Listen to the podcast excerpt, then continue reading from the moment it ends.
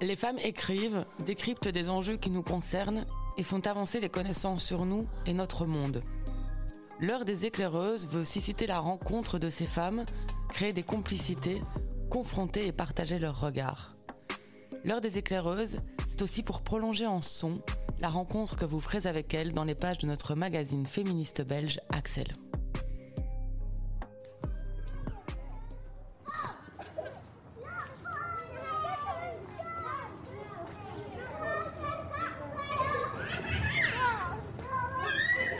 Manque de place, subventionné ou non, complexité du système, pénurie d'accueillantes et de puéricultrices, diversité des statuts, formation insuffisante, abandon à leur sort des mères, les plus précaires particulièrement, sans emploi, en recherche d'emploi, à la croisée des domaines de l'éducation, de la santé et du travail, à la croisée de problématiques sociales et économiques, à l'intersection des sphères privées et professionnelles, l'accueil de la petite enfance, majoritairement féminin, concentre pas mal d'enjeux et pas mal d'enjeux féministes.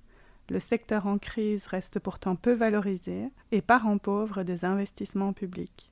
Aujourd'hui avec nous pour explorer les dynamiques à l'œuvre et leur impact très concret sur la vie des mères et des femmes, Anne Theu, responsable de la FSMI, la Fédération des services maternels et infantiles de vie féminine, et Joël Motin, chercheuse et formatrice pour le RIEP, une association active dans le secteur de l'accueil de l'enfant et l'éducation. Anne Joël Motin, bonjour à vous. Bienvenue dans l'heure des éclaireuses. Alors pour commencer, je voudrais revenir sur un grand combat de vie féminine. Donc en 2018, les accueillantes à domicile ont obtenu enfin un statut complet de salarié. Pourquoi la Fédération des services maternels et infantiles de vie féminine, Anne je m'adresse à vous, a-t-elle toujours trouvé ce combat fondamental? Alors, pour vie féminine, ça ne s'est pas fait quand même sans débat, ça ne s'est pas fait n'importe comment, parce que la création de ces services d'accueillante d'enfants, ça sortissait, en tout cas dans les débats qu'il y a eu, d'une forme de responsabilité morale. La responsabilité morale, elle portait sur deux points. Le premier point, c'était qu'il était important de pouvoir permettre que ces milieux d'accueil soient des milieux d'accueil de qualité. Et donc, à cette époque, à la création, on ne parlait pas encore de formation initiale, on ne parlait pas encore de formation continue. Et pour Vie féminine, ben, c'était important d'inscrire cette démarche dans une réelle professionnalisation de l'accueil. Et cette professionnalisation de l'accueil, elle passait par des formations pour les accueillantes, par des formations pour les travailleuses sociales qui encadraient les accueillantes, euh, et donc il y a des tas de choses qui ont été créées par Vie Féminine à l'époque en attendant que le législateur s'en occupe. L'objectif était effectivement de promouvoir un accueil de qualité, puisqu'on sait que pour n'importe quelle maman, pour n'importe quelle famille, confier son enfant, ce n'est pas rien. Le deuxième aspect de cette responsabilité morale concernait la situation des accueillantes elles-mêmes. Comme je l'ai dit, elles étaient payées à la prestation. Un enfant est présent, l'accueillante reçoit une indemnité de laquelle il faut décompter les frais qui, sont encourus. Ça veut dire que quand les enfants ne sont pas là, les accueillantes ne sont pas payées. Ça veut dire que quand les enfants ne sont pas là en période de vacances, ben, l'accueillante, elle n'a rien. Ça veut dire qu'elle n'ouvre pas des droits sociaux. Et donc, se lancer dans la création de services d'accueillantes ne pouvait se faire sans avoir le corollaire indispensable qui était le combat pour qu'elles obtiennent un statut salarié. On est dans les années 70, le combat commence. On a été dans les premières à porter ce combat. On a été rejointes petit à petit par d'autres. Euh, je vais dire que 20 ans après, les syndicats s'en sont un peu mêlés. Ça n'a plus été considéré au niveau des syndicats comme des affaires de bonnes femmes. Euh, et puis, on a été rejoint par d'autres du secteur pour finalement, euh, en, je pense que c'est en 2014, euh, en 2014-2015, la création de la plateforme pour un statut salarié des accueillantes, conventionnées qui regroupait un ensemble, une grosse partie des représentants et représentantes du secteur de l'accueil de l'enfance, aussi bien les organisations syndicales, les organisations familiales, les organisations, les, fédérations d'employeurs, pas toutes, mais enfin euh, la plupart, euh, qui ont décidé d'œuvrer ensemble et de combattre pour l'obtention de ce statut salarié. Alors à ce moment-là, les étoiles se sont alignées et donc en 2018 apparaît le projet pilote qui instaure un statut salarié pour des accueillantes. Et en 2019, autre grand moment, c'est la fameuse réforme MILAC qui, pour les accueillantes, constitue quand même un moment important parce que alors le statut salarié devient la norme. Et donc maintenant, nous sommes dans une situation où les anciennes accueillantes euh, entrent petit à petit dans le statut salarié, mais toute nouvelle accueillante est engagée sous statut salarié. Et ça, c'est vraiment une victoire importante, une victoire importante pour le mouvement qui a porté ça pendant plus de 40 ans, euh, une victoire importante pour les femmes et une victoire importante pour l'accueil de l'enfance. Parce que l'accueil de l'enfance, à travers ce statut salarié, c'est une forme de de, lisibilité de la professionnalisation. Ce n'est plus considéré comme une affaire de bonne femme, ce n'est plus considéré comme quelque chose de naturel que les femmes font bien chez elles, elles peuvent s'occuper des enfants des autres euh, euh, parce qu'elles sont des femmes. On est dans vraiment un métier, un métier qu'on a toujours soutenu à vie féminine et un métier pour un accueil de qualité. Mais donc elles sont reparties quand même en grève en, avril dernier, ou en tout cas en, manifestation. Le combat n'est pas terminé en fait. Euh, elles sont reparties en manifestation, mais ça s'inscrivait dans une manifestation générale au niveau de l'accueil de l'enfance, que ce soit l'accueil de la petite enfance ou l'accueil extrascolaire. L'accueil de l'enfance, c'est un vrai problème de société et c'est une vraie préoccupation de société. C'est l'affaire de tout le monde.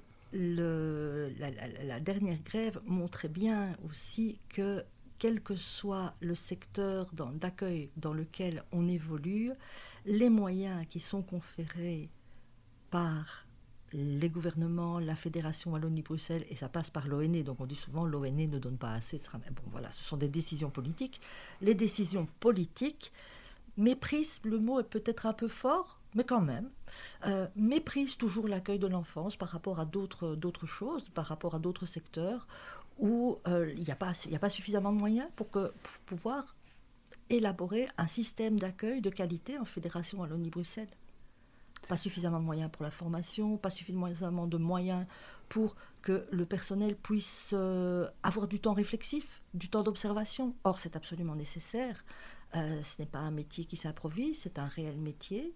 C'est un réel métier qui demande des compétences qui ne sont pas seulement techniques, il ne s'agit pas seulement de langer, euh, de faire des jeux, etc., mais qui demande des compétences d'observation, des compétences réflexives. Et pour ça, il faut du temps. Et pour ça, il faut des gens, il faut suffisamment de personnel. Et c'est aussi ça qui était au cœur de la manifestation. Joël Motin, vous voulez réagir? Oui, mais bonjour, euh, merci de, m'avoir invité. Euh, je voulais juste revenir sur euh, deux points. donc d'une part, revenir sur la formation continue des accueillantes, parce que je crois qu'il y a encore vraiment beaucoup, beaucoup de travail. Donc, donc moi, je travaille au, au, RIEP, qui est entre autres opérateur de formation agréé par l'ONE. Donc dans notre public, euh, euh, petite enfance, on a bien sûr tout le personnel des crèches, mais aussi les accueillantes. Et on voit bien que c'est plus difficile de, euh, de donner des formations aux accueillantes, qu'elles y ont moins accès pour des raisons qu'on n'identifie pas très bien. Ça dépend, je pense, beaucoup des services dans les, qui, qui les qui organisent et, et, et c'est pas vraiment pas toujours évident et aussi le fait qu'on vienne d'un d'une absence de statut. Donc il faut quand même savoir que pendant tout un temps, quand elles allaient en formation, bah, c'était un manque à gagner pour elles parce qu'elles ne, gagnaient rien du tout puisque les enfants n'étaient pas accueillis. Puis ensuite, il y a eu un défraiement, donc elles avaient quand même quelque chose, mais c'était vraiment pas euh, ce qu'elles auraient eu. Donc elles-mêmes étaient, étaient parfois réticentes à aller en formation pour euh, des questions euh, financières.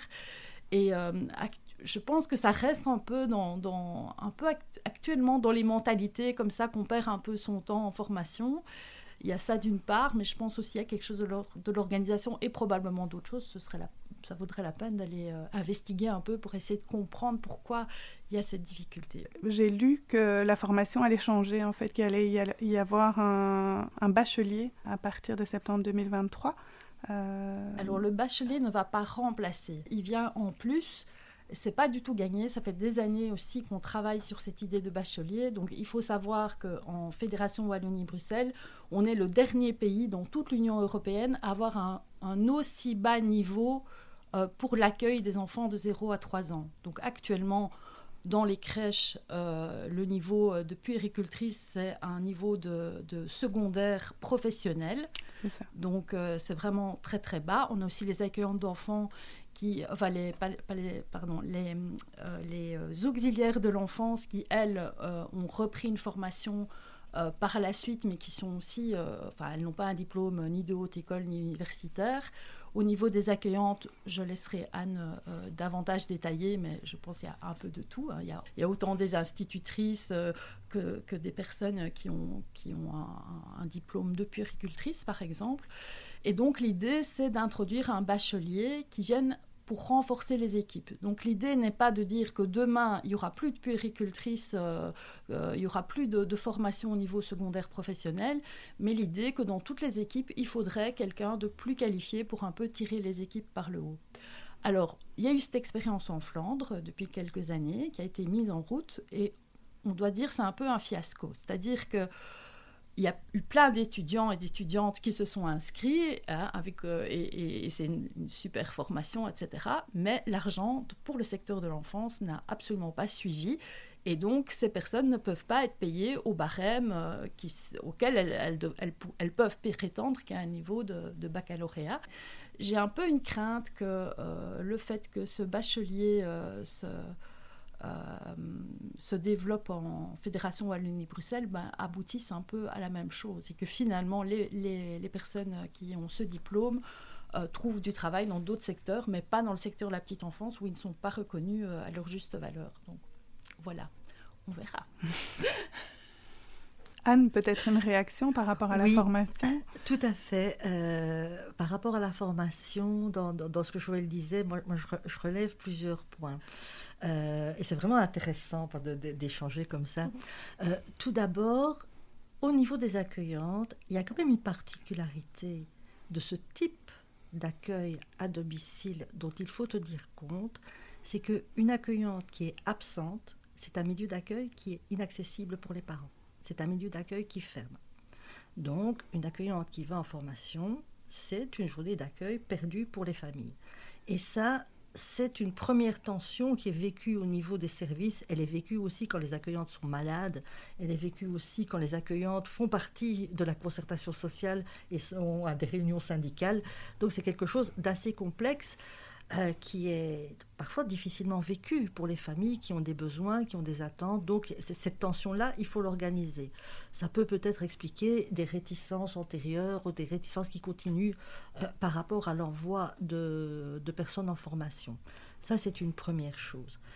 Une deuxième chose, c'est que on vient quand même, euh, quand on voit au niveau des formations de puéricultrices, euh, il y a une nouveauté, c'est que maintenant, pour devenir accueillante, et c'est la réforme euh, MILAC qui l'a entéridée, euh, il est nécessaire d'avoir un diplôme de puéricultrice. Là aussi, il y a eu tout un parcours. J'expliquais tout à l'heure que, ben, au départ, ben, on était sur des côtés assez essentialistes.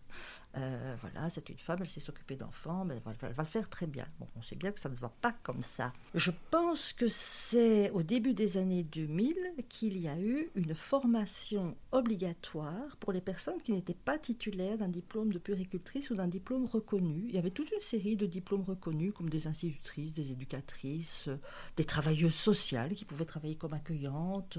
Bon, je, j'en passe certainement, mais les personnes qui n'étaient pas titulaires de ce type de diplôme pouvaient suivre une devaient suivre alors une formation que je qualifierais d'accélérée, d'un minimum de 100 heures, euh, pour pouvoir accéder au métier.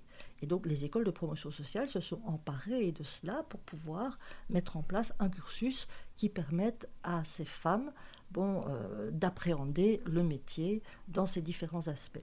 Parallèlement à ça, les écoles de puriculture continuaient leur travail. Et là, je reviens aussi en arrière dans la création des milieux d'accueil de l'enfance. On était quand même dans une vision très hygiéniste des choses. Et s'occuper d'un enfant, c'était savoir le laver, le changer, le nourrir, etc. Et donc tout l'aspect au niveau des différentes fonctions de l'accueil, puisque je vais amener cet, aspect des fonctions de l'accueil, euh, Effectivement la fonction économique, permettre aux parents d'exercer un emploi, aux femmes de travailler, etc., de se former, etc. Il y a la fonction éducative, permettre à l'enfant de se développer, de se socialiser, et a la fonction sociale qui, elle, vise la mixité sociale. Euh, et de pouvoir permettre à des enfants et à des familles de se rencontrer et de se, de, se, construire dans un lieu qui est le milieu d'accueil. Ben, ça, ça n'était pas du tout, mais alors là, pas du tout abordé dans les formations de puricultrices. Euh, actuellement, il y a un gros travail qui se fait depuis deux ans au niveau du service francophone des métiers et qualifications, du SFMQ, euh, pour justement retravailler le, la formation des puricultrices pouvant prendre en compte ces différents aspects. Euh, il y a, bon, ce travail est en cours et ce n'est pas simple parce qu'on entend encore pas mal de réticences, pas mal de réticences euh, chez, certains, chez certains acteurs du secteur. Euh, de quel ordre? Hum, L'obligation d'avoir un diplôme de péricultrice pénalise le recrutement. Euh, dans le contexte de, de, de difficultés de recrutement actuelles, ça serait quand même beaucoup plus facile de pouvoir engager des personnes qui n'ont pas de diplôme. Ça, c'est une première chose. C'est, assez révoltant. Ce qui participe à la dévalorisation du secteur, en fait. Cela participe à la dévalorisation du secteur. Un autre aspect des choses, c'est hein, cette formation qui devrait prendre en compte à la fois, enfin qui devrait évoluer, mais prendre en compte maintenant les réalités sociétales, parce que c'est surtout ça que les partenaires au SFMQ, euh, à la première étape à laquelle on a participé et qui est la définition du profil métier. On n'est pas encore dans un profil de formation, mais un profil métier, c'est quoi le métier d'une puéricultrice qui travaille dans des milieux d'accueil aujourd'hui euh, que ce soit des milieux d'accueil de la petite enfance, des milieux d'accueil d'accueil extrascolaire, parce que ce profil ne, doit pas être le seul, mais il y trouve tout à fait sa place dans une équipe pluridisciplinaire, euh, que ce soit dans le service d'accueil d'enfants malades, etc. Mais à quoi vont-elles être confrontées et de quoi a-t-on besoin? Quelles sont les réalités du métier? Et alors là, on ouvre le volet du contexte sociétal, on est avec des familles recomposées, des familles atypiques, euh, on est avec la vulnérabilité des publics, on est avec les phénomènes de violence. Ce n'est pas une formation hygiéniste qui va former à ça. Donc c'est terriblement important. Et, et ce travail est en train de se faire pour le moment, c'est super intéressant, c'est un enjeu terriblement important, mais ce n'est pas simple. Ce n'est pas simple de faire évoluer les mentalités par rapport justement à la valorisation et à l'exercice du métier. Tout à fait. C'est voilà, c'est vraiment quelque chose qu'on observe, c'est dès qu'on s'occupe euh, d'enfants plus petits, à chaque fois, c'est quelque chose qui est dévalorisé. La même chose à l'école, euh, un prof de secondaire, ça vaut plus qu'un prof de primaire, un prof de primaire, ça vaut plus qu'un prof euh, de maternelle. Et quand on est en troisième maternelle, c'est quand même mieux que d'être en classe d'accueil. Et d'ailleurs, en classe d'accueil, on va toujours mettre le nouveau prof qui vient d'arriver, qui a aucune expérience et tout, alors que c'est une classe beaucoup plus difficile à avoir. Et donc, la même chose dans l'accueil de l'enfance, euh, c'est comme si ça vaut moins, alors qu'en fait, c'est un, un métier qui est beaucoup plus difficile puisque les enfants ne parlent pas. Donc, il faut pouvoir décrypter.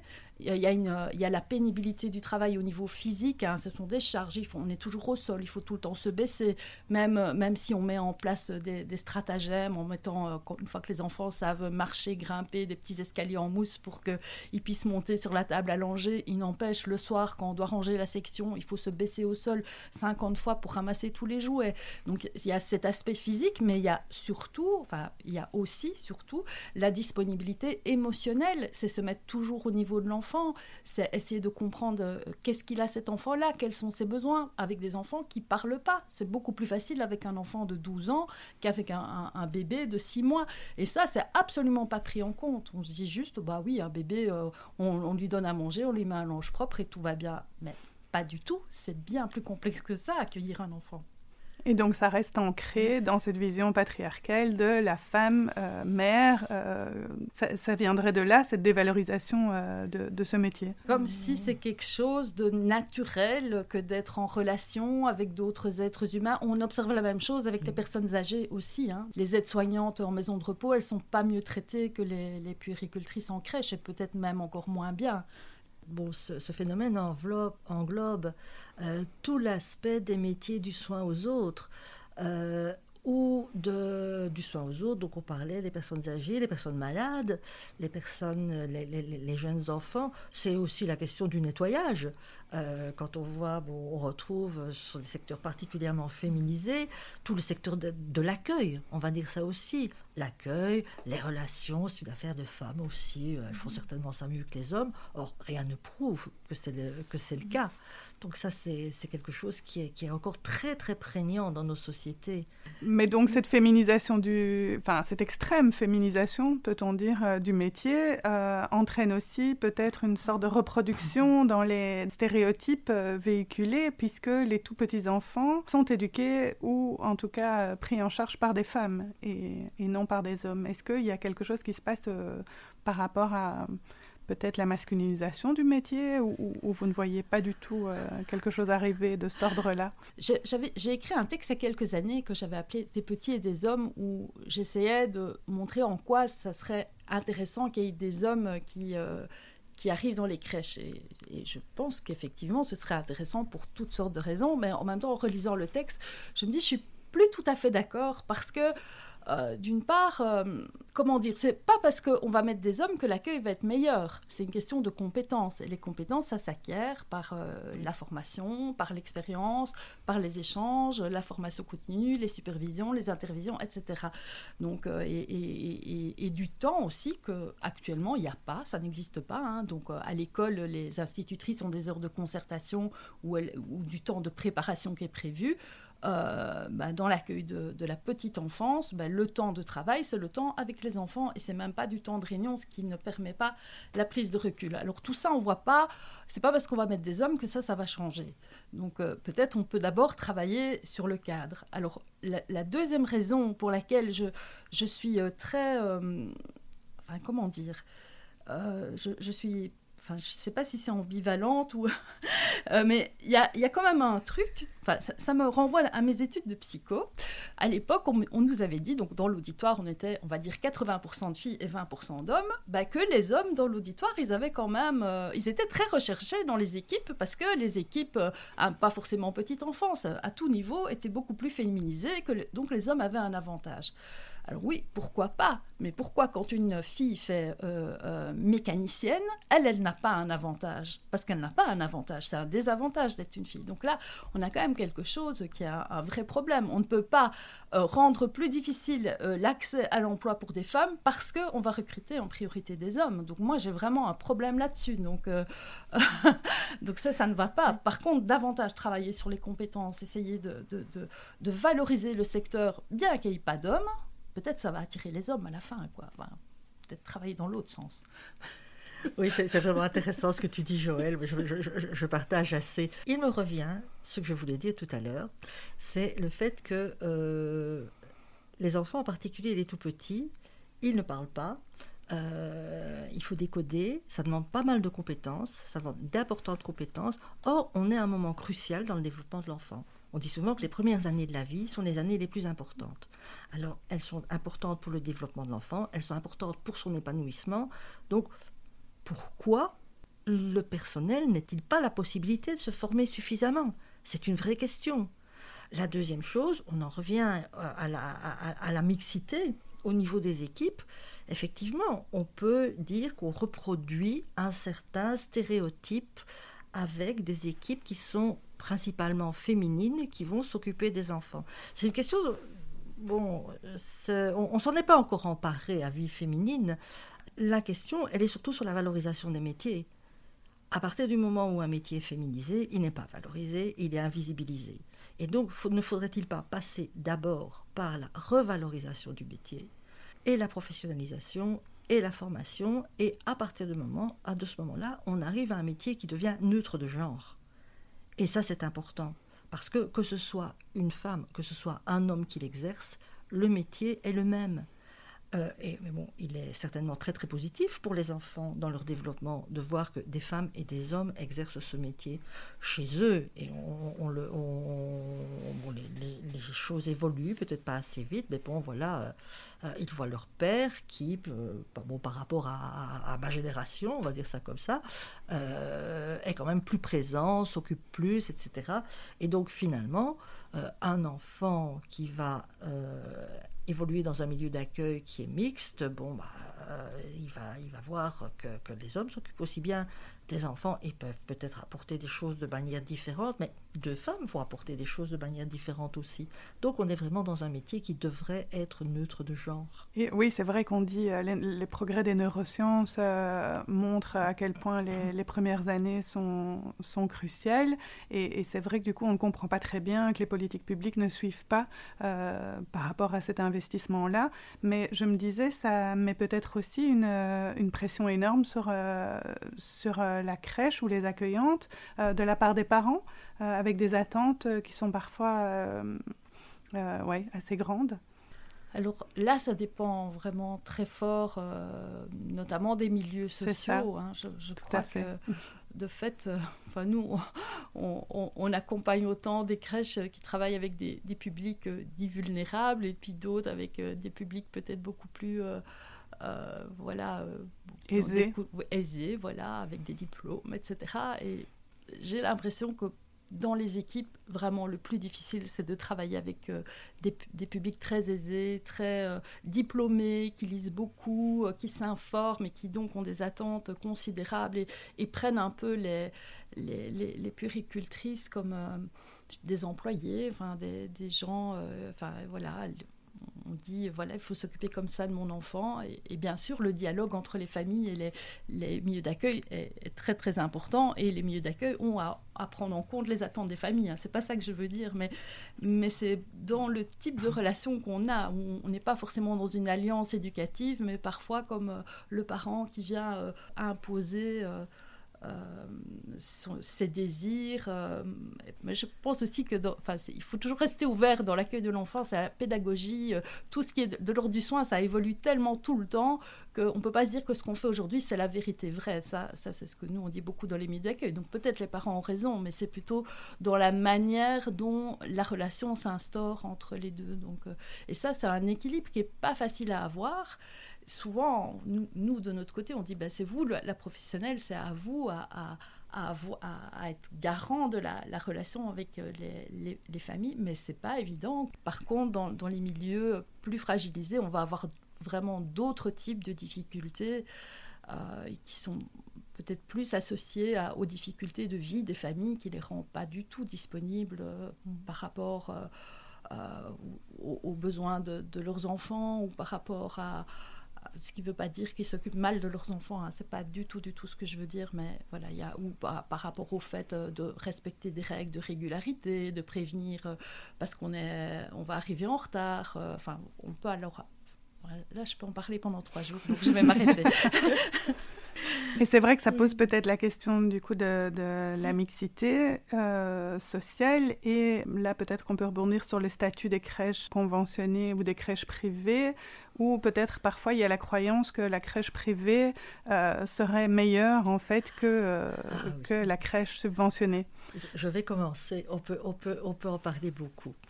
Effectivement, nous avons un système d'accueil en fédération à l'Audi Bruxelles qui repose à la fois sur des politiques publiques, avec un financement de milieux d'accueil qui amène une participation financière des parents qui est régulée selon les revenus des familles, et un système privé, qu'on va appeler privé, qui est relativement important et qui à certains moments actuellement a eu des dérives euh, vers euh, des, ce qu'on appelle des entreprises de crèches qui crée des crèches un petit peu comme on crée des McDo. Euh, je vais être très. En fait, tu me corrigeras, Joël, si je me trompe, mais bon, qui est un peu comme on crée des McDo, où on a des actionnaires qui vont euh, attendre des rémunérations d'actionnaires. On est vraiment sur. Euh, des exigences de rentabilité. de rentabilité dans des politiques libérales et qui, finalement, proposent un accueil qui est un peu formaté c'est compliqué parce que la place du secteur privé est importante. Nous, à Vie Féminine, bah, ce qu'on dit, c'est qu'il faut qu'il y ait une place d'accueil accessible. Accessible. L'accessibilité, on pourra en parler beaucoup aussi. Mais au moins accessible financièrement euh, pour, tout, pour, pour tous parents qui le souhaitent. donc ça, c'est quelque chose d'important. Euh, on a ce système d'accueil qui repose sur euh, là-dessus. Donc encore une fois, les politiques publiques ne vont pas assez loin. En termes de création de places, de création de places subventionnées, euh, on, est en plein dans un plan cigogne. On pourra en parler beaucoup aussi parce que dans le contexte actuel de crise, c'est très difficile pour des opérateurs de projets de se lancer dans, dans un nouveau projet parce qu'on n'est absolument pas certain, avec les crises successives, la crise énergétique, etc., il faut trouver des partenariats, les communes sont frileuses, c'est très compliqué, l'accueil de l'enfance est encore euh, relégué un peu, un peu plus loin, donc ça c'est assez complexe. Mais pour les familles, et ça c'est ce qui est important, les familles ne sont pas informées de tout ça. Moi je discutais avec, avec des jeunes mamans euh, qui me disaient Ah je suis contente, j'ai trouvé euh, un milieu d'accueil aînés. Ben oui, tous les milieux d'accueil sont ONE. Ils ne peuvent pas ne pas l'être. Ils doivent avoir l'autorisation de l'ONE. Maintenant, s'ils sont simplement autorisés, on est dans le, dans le cadre du secteur privé, euh, là-bas, il n'y a pas de régulation au niveau du coût. Donc, la personne, le milieu d'accueil, demande ce qu'il veut. Par contre, dans les milieux d'accueil qui sont financés par les pouvoirs publics, il y a une régulation au niveau du coût. Mais malheureusement, dans la tête de pas mal de gens, si c'est plus cher, c'est meilleur. Or, on sait très bien que l'ONE n'a pas la capacité, au niveau du personnel, d'effectuer le même contrôle dans les milieux d'accueil privés que dans les milieux d'accueil qu'il finance. Alors je ne dis pas que les milieux d'accueil privés travaillent moins bien, il y en a qui travaillent certainement très bien, mais la garantie de qualité, le contrôle de la qualité et l'accompagnement, euh, du milieu d'accueil pour se renforcer, pour pouvoir se développer, euh, trouver des nouvelles choses, tout bon, euh, avoir, des contacts avec d'autres milieux d'accueil, entreprendre des formations continues, etc. On n'en a pas la garantie. Et ça, c'est compliqué. Mais ce qui est grave aussi, et je rebondis, c'est qu'on est dans des métiers très féminisés. Et donc là, euh, en ce qui concerne le milieu d'accueil privé, bah, ce sont, il faut le dire, des projets de femmes qui se sont investis dans ce type de métier parce que ça leur convenait. Euh, on entend souvent euh, des, gardiennes autonomes, donc des accueillantes autonomes ou des, directrices de crèches autonomes qui disent maintenant avec le Covid, il y a eu la, crise financière, voilà, moi je, on ferme, on ne peut plus. Et donc, ces projets sont précaires aussi parce que ils sont le résultat d'un projet professionnel d'un projet personnel et pas d'un projet social. donc, ils peuvent aller, venir, ouvrir, fermer. Euh, il n'y a pas de pérennité pour les familles. Et ça, c'est compliqué. Mais on ne peut pas nier que pour les femmes qui ont porté ces projets-là, c'est quelque chose de très difficile. On ne peut pas dire que ces milieux d'accueil se font de l'argent sur le dos des parents. Pas, pas, pas, du tout. Mhm. Ce sont des, des, milieux d'accueil qui tirent le diable par la queue aussi. Et c'est pour ça que le manque de politique publique pour financer des milieux d'accueil, c'est quelque chose de grave dans notre société. C'est quelque chose de grave parce que ça ouvre la porte à des, à des dérives telles que celles que je viens d'écrire. C'est ça.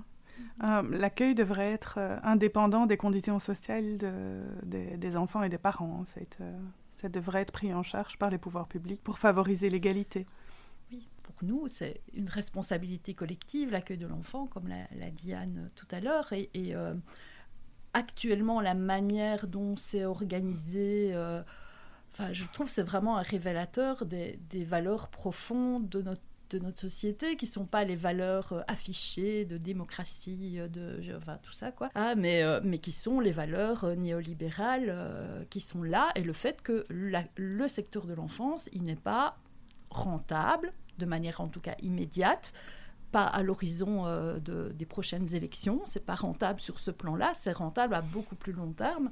Et donc, clairement, il n'y a pas cette vision que c'est vraiment très important que les enfants d'aujourd'hui, d'abord, ils font partie de la société, parce que ça, parfois, on oublie. Hein. on se dit, ah, ce sont les citoyens de demain. Oui, mais d'accord, en, attendant, ils sont là, ils font partie de la société, ils ont le droit d'être ici, d'avoir une place, que ce soit en crèche, que ce soit dans l'espace public, que ce soit. Enfin, voilà.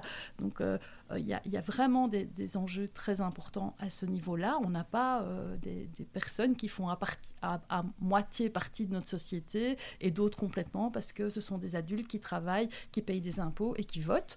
Voilà, enfin non, les personnes âgées euh, qui ne payent peut-être plus d'impôts, qui, qui, coûtent très cher à la sécurité sociale, en, font partie de la société. Les jeunes enfants euh, qui sont peut-être un peu plus à charge maintenant, bah, ils, font partie de la société et ça c'est quelque chose que qu'on a un peu tendance à oublier enfin, en, tout cas au niveau des, décisions politiques et de, des discussions autour des questions budgétaires, parce que finalement, euh, je crois que ça se résume en gros à ça, à qui, où est-ce qu'on va mettre l'argent Où l'accueil de l'enfant sert de variable d'ajustement par rapport, par rapport au travail et à l'emploi, en fait. Euh, et, ça pose la question de l'émancipation des femmes et surtout de leur émancipation économique.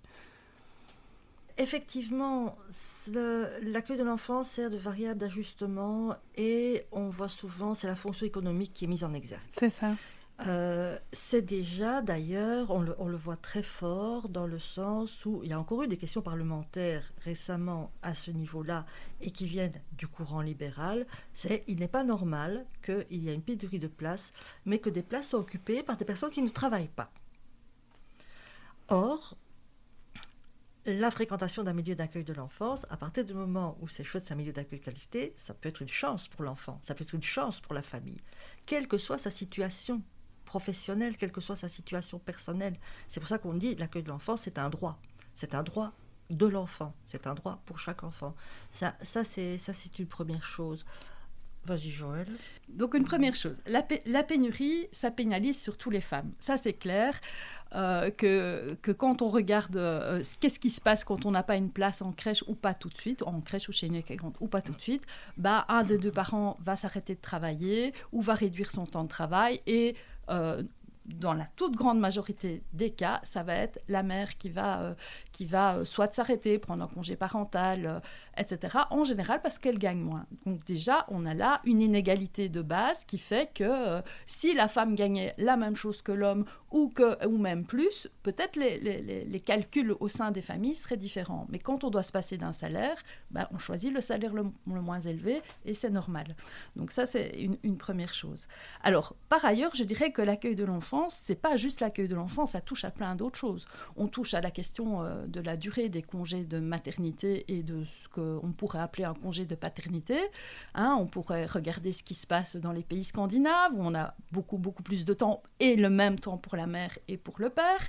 Euh, voilà, donc euh, là, ça permet déjà de réduire un peu la pression sur les milieux d'accueil parce qu'on n'a plus besoin d'accueillir des enfants tout petits comme maintenant, une femme qui est indépendante, parce qu'on n'en parle vraiment pas souvent des femmes indépendantes, elle a quasiment pas de congé de maternité. Ce sont des enfants qui rentrent à la crèche euh, au mieux à deux mois, parfois même avant. Donc c'est assez inhumain. Il n'y a rien qui est prévu. Il n'y a pas, euh, je dirais, une femme, je dis pas une femme euh, qui gagne très très bien sa vie, qui est PDG, elle, elle peut peut-être engager une nounou à domicile, hein, mais mais, euh, mais je dirais, la, la, petite indépendante qui tient, qui tient une librairie, elle ne peut pas fermer sa librairie pendant euh, trois mois ou, ou, six mois euh, pour s'occuper de son enfant et elle n'a pas les moyens financiers pour engager quelqu'un qui va le remplacer pour tenir la librairie pendant qu'elle va jouer plus pleinement son rôle de mère. Et si en plus elle est en famille monoparentale, etc.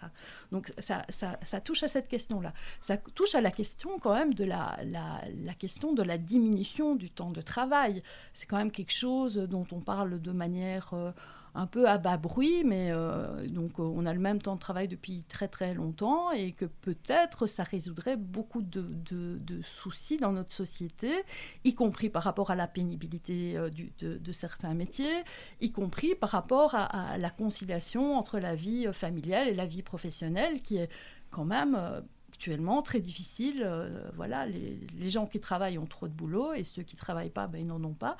Et encore une fois, les milieux d'accueil de l'enfance, ils se retrouvent à la croisée des chemins. C'est quelque part un peu le reflet de notre société, où on a finalement une société qui évolue vers de, l'individualisme, du culte à la performance, de l'immédiateté, euh, le, fait aussi que bon, on pour pouvoir répondre à cette immédiateté, ben, il y a des gens, il y a des travailleurs et des travailleuses qui deviennent taillables et corvéables à merci. On songe euh, à cette reggae de commander sur Amazon et de recevoir le lendemain, mais derrière, il y a tout ça. Il y a, tous ces gens qui permettent cela. Il faut peut-être réfléchir, réfléchir à tout ça, parce que derrière ça aussi, il y a les milieux d'accueil de l'enfance. Et quand on est femme, quand on est monoparentale, quand on est petite indépendante, etc., on a besoin de milieux d'accueil. On a besoin de milieux d'accueil qui ouvrent de plus en plus tard, parfois même la nuit, etc. Et là-dedans, mais qu'est-ce qu'on fait avec le bien-être des enfants? Qu'est-ce qu'on fait avec le bien-être des professionnels? Est-ce que des femmes, des professionnels doivent être taillables et corvéables à merci pour que d'autres femmes soient taillables et corvéables à merci Dans quelle société sommes-nous? Et là, il y a vraiment une réflexion en profondeur à avoir. Mais peut-être de façon, euh, je ne sais pas si c'est contre-intuitive, mais le manque de place défavorise en fait davantage les familles les plus précarisées, qui est encore renforcée par la disparité de l'offre sur le territoire belge. Ça, c'est quelque chose que vous pouvez confirmer? Oui, tout à fait. Donc, d'une part, euh, statistiquement, on, peut, on remarque qu'il y a plus de, milieux d'accueil dans les communes euh, favorisées, bah, entre autres parce qu'il y a plus de moyens financiers, puisque voilà, l'impôt local, il y a plus de recettes. Et comme souvent il y a une priorité, notamment dans les crèches communales, euh, il y a une priorité pour les gens qui habitent la commune, bah, dans, dans, les communes aisées où euh, euh, qui, sont aisés parce qu'il y a des gens aisés qui y habitent, il y a plus de crèches qui, et avec des gens aisés qui ont plus de priorité dans ces crèches-là. Par contre, dans les, dans les, les, communes moins favorisées, il y a moins de crèches. Euh, et souvent, elles vont être un peu prises d'assaut par les, les, gens aisés de la commune. Déjà, il y a moins de crèches, mais il y a quand même, dans les communes, il y a des gens aisés et moins aisés. Et donc, de fait, tout à fait. Et un phénomène qui s'ajoute sans doute aussi, c'est bon, je ne sais pas si vous l'appelez comme ça, mais c'est ce qu'on pourrait considérer comme certains habitus de classe. Les, les familles de milieux moins favorisés se disent ah, mais de toute façon ce n'est pas pour moi euh, et j'ai moins de chances d'y avoir accès euh, parce que pour des tas de représentations, parce que je vais payer moins cher alors que ça n'a rien à voir, ou parce que, bah, parce que d'autres vont aller plus vite que moi, parce qu'elles ne sont pas dans les mêmes temporalités aussi.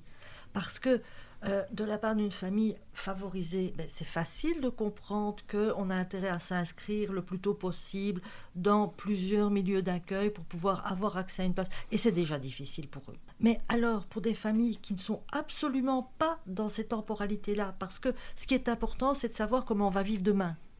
C'est ça qui est important. Alors, penser à inscrire son enfant dans un milieu d'accueil pour dans six mois, huit mois, etc c'est pas possible, c'est juste pas possible. Ça fait pas partie de leurs préoccupations premières. Et du coup, si on y pense, ça va être compliqué. Ça va être encore plus compliqué que pour n'importe quelle autre famille. Mhm. Et donc, ben non, ça ne vaut pas la peine. On n'y a pas accès. Ce n'est pas pour nous. Et ça, c'est dommage. Et donc, que peut-on faire? Et il y a des expériences qui se font, il y a des milieux d'accueil qui travaillent énormément cela. Euh, comment faire pour rendre accessible pour que le milieu d'accueil soit considéré comme un lieu accessible, pour que la porte soit considérée comme ouverte. Oui, donc on, observe toute une série d'obstacles. Hein, donc euh, euh, donc euh, l'obstacle culturel, comme l'a dit Anne, les familles qui se disent bah, le milieu d'accueil n'est pas pour moi ou même qui s'auto-excluent, qui disent bah, Moi, je ne travaille pas, donc je n'ai pas droit au milieu d'accueil. Il y a le fait, les obstacles organisationnels. D'abord, il faut être au courant que d'abord les crèches existent. Peut-être que si on vient d'un autre pays, euh, un pays où il n'y a pas du tout d'accueil de la petite enfance, peut-être on ne on n'est même pas au courant. Une fois qu'on sait que ça existe, savoir que ça s'adresse à nous, savoir qu'il faut, il faut quand même s'inscrire longtemps à l'avance, être dans les conditions de vie qui vont permettre de se projeter un an plus tard. C'est plus facile quand on a un emploi euh, à durée indéterminée et qu'on vient d'acheter sa maison. On est quand même à peu près sûr que d'ici un an, on va pas déménager ou changer de boulot. Mais il y a plein de familles qui sont pas, qui sont dans une précarité, qui savent ils n'ont aucune idée. Pourquoi elles vont s'inscrire dans une crèche euh, à Molenbeek, on va dire, alors que peut-être l'année prochaine, elles seront à Walcourt Donc euh, euh, voilà, c'est compliqué de, passer là-dessus et puis de comprendre après la procédure.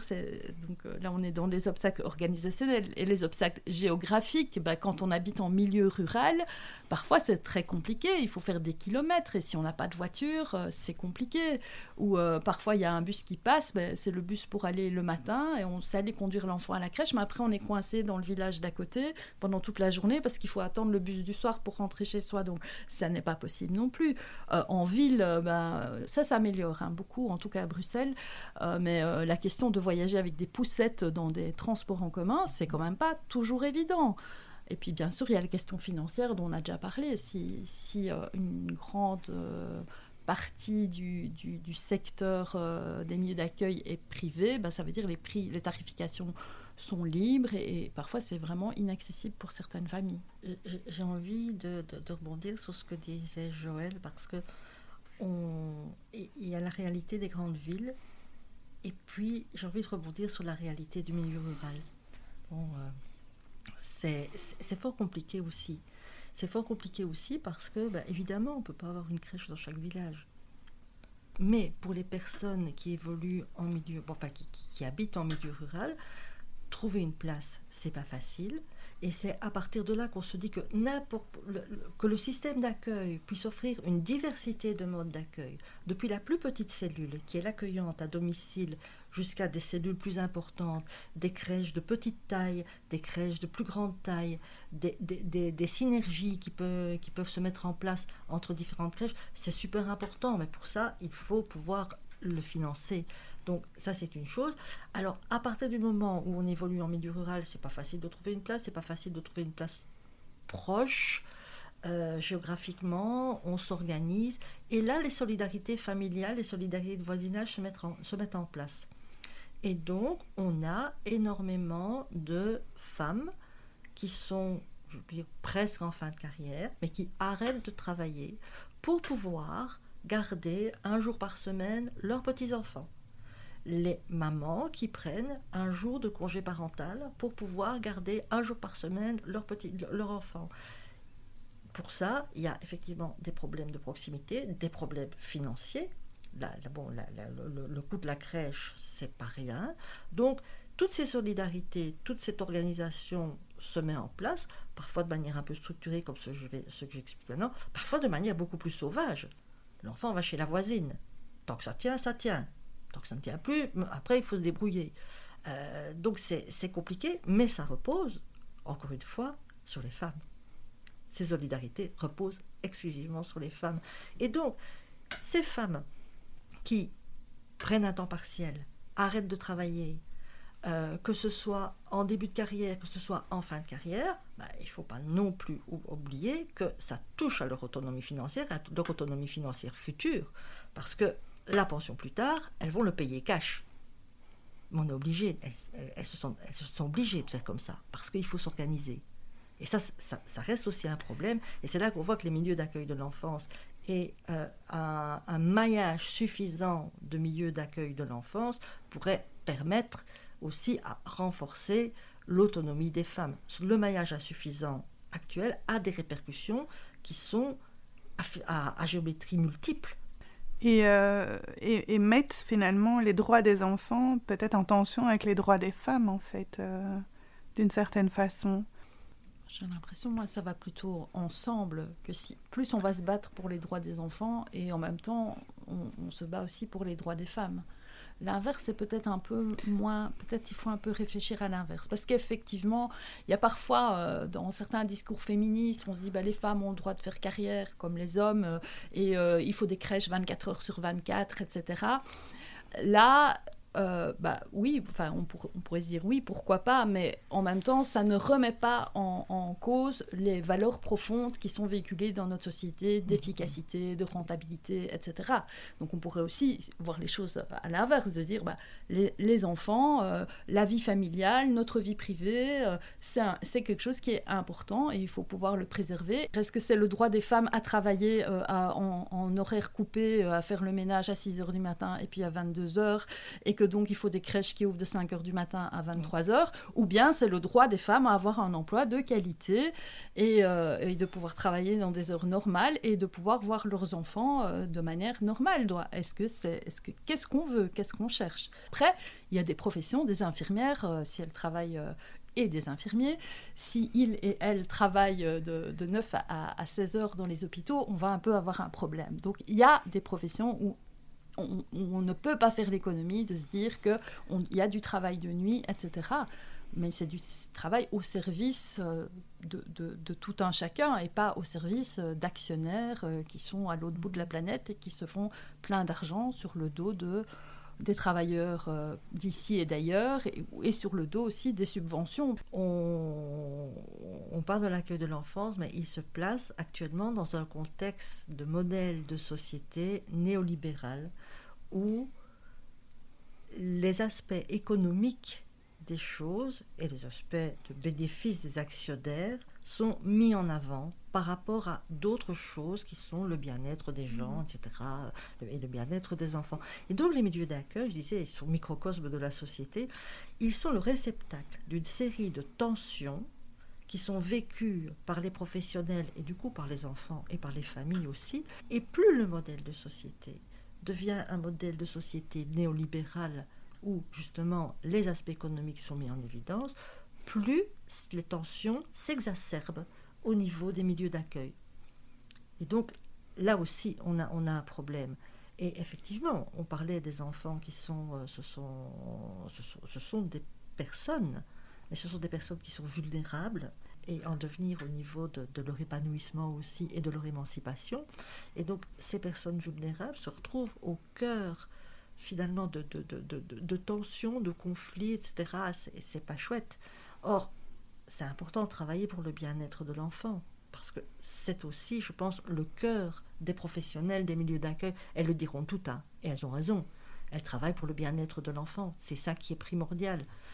Et d'autant plus que une série d'études montrent que euh, la socialisation en crèche euh, peut avoir des impacts très positifs sur le long terme. Ben, il y a des études qui l'ont montré, notamment des études américaines, euh, longitudinales, qui coûtent très cher, c'est pour ça qu'on n'en fait pas beaucoup, qui montrent que les effets de la fréquentation dans un milieu d'accueil de qualité, très important de qualité, a des répercussions jusque, jusque 15 ans et, et au-delà.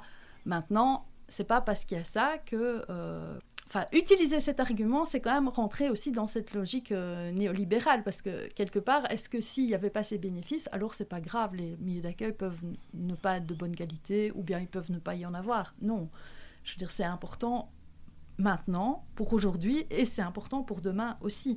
Ça demande des moyens, ça demande de la formation, ça demande de la valorisation du personnel. Et je pense qu'on doit toutes les saluer, toutes ces femmes et tous ces hommes, ces quelques hommes qui travaillent quand même dans le secteur. voilà, je pense toutes ces personnes qui travaillent dans le secteur de l'enfance, euh, tout le monde devrait leur tirer bien bas le chapeau. On peut peut-être terminer sur, euh, sur ces mots-là. Merci beaucoup à vous. Merci aussi, merci. vraiment.